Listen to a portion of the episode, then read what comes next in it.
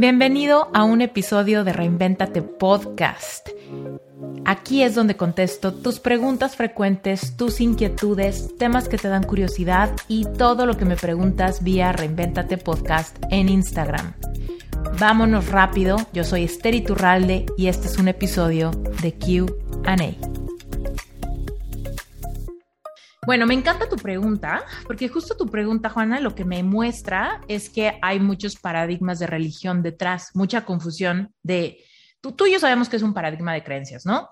Todo lo que nos han dicho, inculcado, lo que hemos percibido de religión, de cultura, eh, familia, clase socioeconómica, todo eso, ¿no? Todo eso nos da como la noción de el plan perfecto, eh, mis anhelos de mi corazón, pero tal vez el plan de Dios no, es, no va por ahí y entonces yo tengo que tener fe y quizás sacrificar mis sueños por este plan perfecto y entonces, ¿no? El destino ya está planeado y demás. Pero acá lo que estamos tratando de hacer con la espiritualidad consciente, que es a lo que yo me dedico, yo, les he dicho quizá muchas veces un poco mi trayectoria eh, religiosa que se convirtió en espiritualidad. Yo nací católica, eventualmente me hice cristiana, luego fui bien intensa, misionera, eh, escuela de líderes, rollo super bíblico, y todo eso no me servía para levantarme de la depresión, cosa que yo no entendía. Pues, ¿Cuál es el plan de Dios para mi vida si yo estoy aquí hecha mierda? ¿No? Esa era mi realidad. Yo decía, he leído mil la Biblia y todo lo que sé de la Biblia no me sirve para levantarme de este valle de sombra de muerte. No entiendo cómo utilizo todos mis conocimientos y toda esta trayectoria religiosa para realmente vivir una vida en libertad en medio de la tristeza que yo tenía. Y a pesar de que el cristianismo, por ejemplo, se defiende mucho del catolicismo diciendo que están creando una relación personal con Dios, ¿no? Esa es la, diferencia que muchos cristianos predican, es, es que aquí se trata de tener una relación personal con Dios y no solamente como una religión, ¿no? Y eso que le echan la pelota caliente a los católicos de, de ese lado. Obviamente estamos hablando de estereotipos, ¿no? En todos lados hay cristianos y católicos diferentes, hay muchas denominaciones y demás. Pero el punto es que yo en este momento donde conocía de denominaciones y demás diferencias y haber pasado por todo esta, este rollo del primer amor, de encontrar mucho resguardo en los conocimientos que me brindaba una estructura religiosa organizada, yo me encontraba con que no sabía ni para dónde iba mi vida. Yo no sabía cuál era el plan de Dios para mi vida, ¿no? Entonces, cuando, cuando empiezo a conocer de física cuántica y de cómo funciona el universo, las leyes universales y demás, muchos versículos que yo ya me conocía, ya los entendí desde otra luz. Y es ahí donde te voy a contestar tus preguntas, ¿no? Una de ellas es, eh, mi corazón tiene peticiones, pero a su vez Dios tiene un plan para mi vida. Desde la estructura de la espiritualidad consciente, donde no estamos hablando de el Dios sentado en el trono lleno de nubes, ¿no? Donde no estamos hablando de ese Dios, sino estamos hablando de el Dios que te creó a ti y a mí, el Dios que creó las cataratas del Niágara y los cenotes de Tulum, el Dios que creó eh, los pantanos de Florida y los desiertos de Arabia. O sea, estamos hablando de ese Dios, ¿no? Un Dios creativo del que crea el cosmos y que hace que todo el universo caótico se organice para crear sincronicidades, vida, ¿no? En un sistema tan caótico que haya vida es una sincronización de caos que se vuelve perfecto, ¿no? Entonces, ese Dios, esa fuerza creadora, que a mucha gente le gusta llamarle universo, energía, fuente de vida, ¿no? Pero yo le llamo Dios, ¿no? Pero es yo, mi definición de Dios es fuerza creadora fuerza creadora de todo lo que es. ¿Sí? Bueno, entonces, desde esa perspectiva, los anhelos que tienes en el corazón son puestos por Él en tu corazón. O sea, esta visión de espiritualidad básicamente respalda que los deseos de tu corazón no se te ocurrieron a ti. No eres tú yendo en contra del plan de Dios al seguir tu corazón.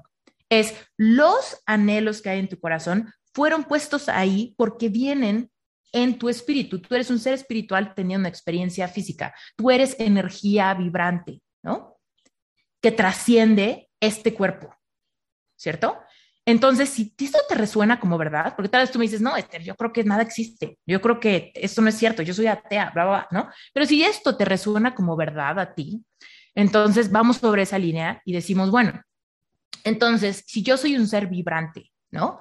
Y los anhelos de mi corazón son los que expanden mi ser, son los que me llevan a vibrar alto, son los que me llevan de regreso a mi esencia. No se te ocurrieron a ti en esta vida, vienen en ti, en tu esencia. ¿Me explico? Entonces, la forma de conocer el plan de Dios para tu vida es cuando despiertas tu capacidad de escuchar los anhelos de tu corazón. ¿Me explico? O sea, ¿cómo podrías tú saber que tú seguir tu corazón no es seguir los planes de Dios para tu vida? ¿Quién sabe los planes de Dios para tu vida? ¿Cómo tú te enteras que Dios tiene de planes para tu vida, que crezcas y seas, no sé, una mujer abnegada con su esposo, con sus 20 hijos en su casa? Pero yo anhelo ser coach exitosa millonaria. Oh, no. ¿No? No, es que los anhelos de ser coach exitosa millonaria o ayudar a millones de personas o estar en escenarios o escribir 20 libros o veto a saber lo que quieras, ¿no?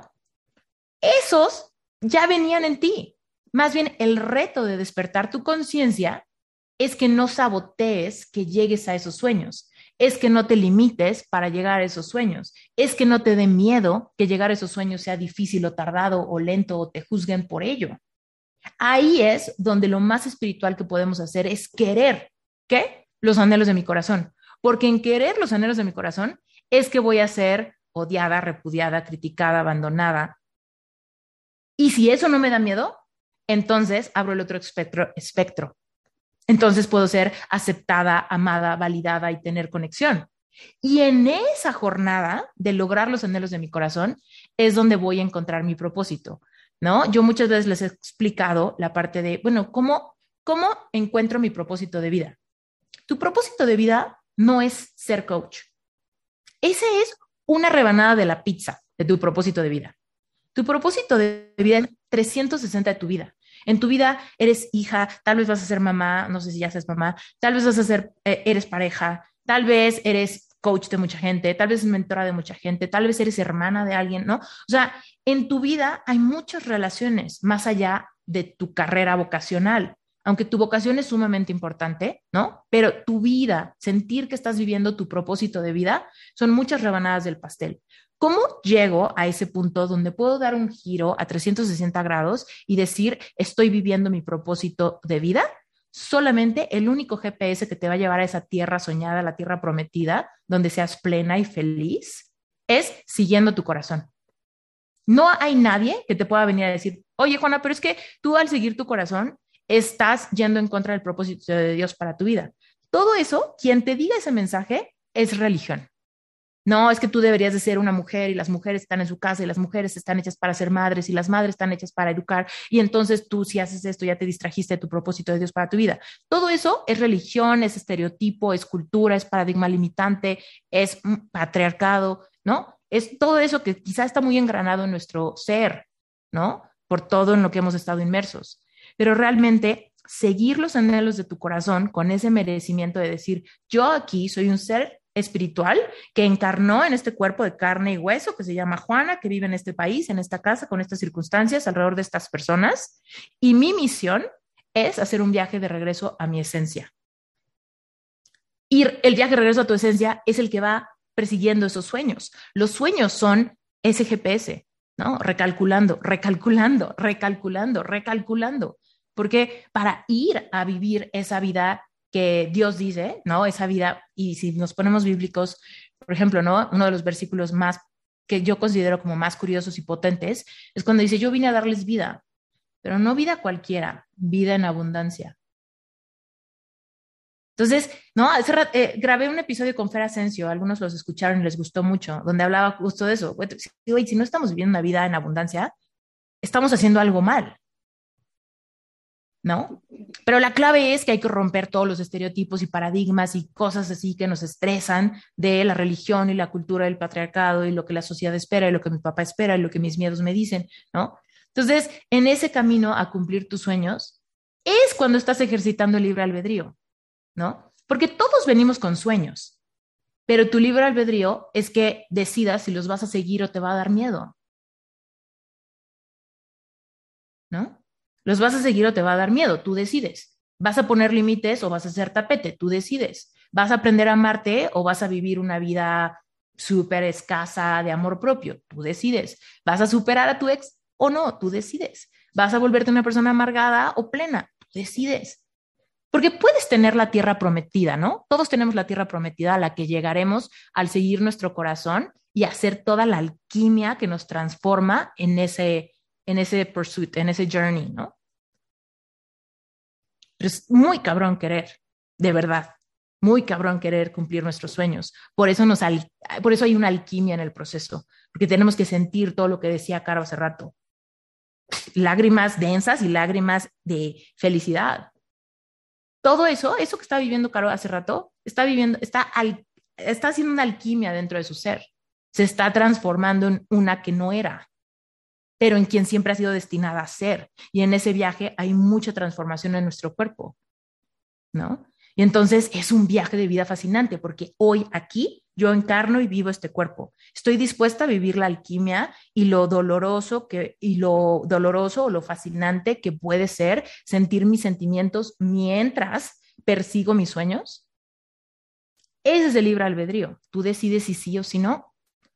¿No? Y hay muchísima gente que se muere sin saber a qué sabe eso. Porque deciden no hacerlo. O porque no saben, ¿no? Pero cuando no sabemos es un poco, no es culpa, no es culpa de nadie más que nuestra, ¿no? La causa más grande por la que perece el pueblo es por ignorancia, ¿no? ah, es que yo nunca supe. Pues ni pedo. No investigaste, no investigaste, no cuestionaste, no fuiste hacia adentro, ¿no? Entonces, em, el libro del poder de la alabanza, yo lo recomiendo muchísimo. Ese libro me dio a mí un gran milagro. Definitivamente es un libro escrito en un contexto viejo, ¿no? Es un libro escrito en los setentas. Por eso es muy difícil encontrarlo, porque aunque fue bestseller y así en su momento, pues de repente ya es difícil encontrarlo, quizá ya no hay reediciones y demás de ese libro. Entonces, tenemos que leer ese libro como un libro viejo, pero progresivo. ¿Me explico? El lenguaje es viejo, la forma en la que ve textos bíblicos es vieja puede hasta ser sentirse arcaica y como llena de otros paradigmas. Sin embargo, es muy progresivo en términos de la gratitud. Porque eh, finalmente lo que el libro explica en 20.000 ejemplos es que cuando agradecemos lo bueno lo agrandamos y cuando agradecemos lo malo lo transformamos. Pero entonces, perfectamente, o sea, sí, Dios tiene un plan perfecto para ti, pero la única forma en la que acceses ese plan perfecto es yendo a tu corazón. No te lo va a dar un, padre, ni un pastor, ni un rabino, ni un Buda en el Tíbet, ¿sabes? El plan perfecto de Dios para ti solamente lo vas a encontrar yendo hacia adentro. Tu libre albedrío es si te avientas esa jornada o no, porque no es una jornada fácil. Pero últimamente el hecho de seguir tu corazón y seguir el plan de Dios para tu vida te va a llevar al mismo camino.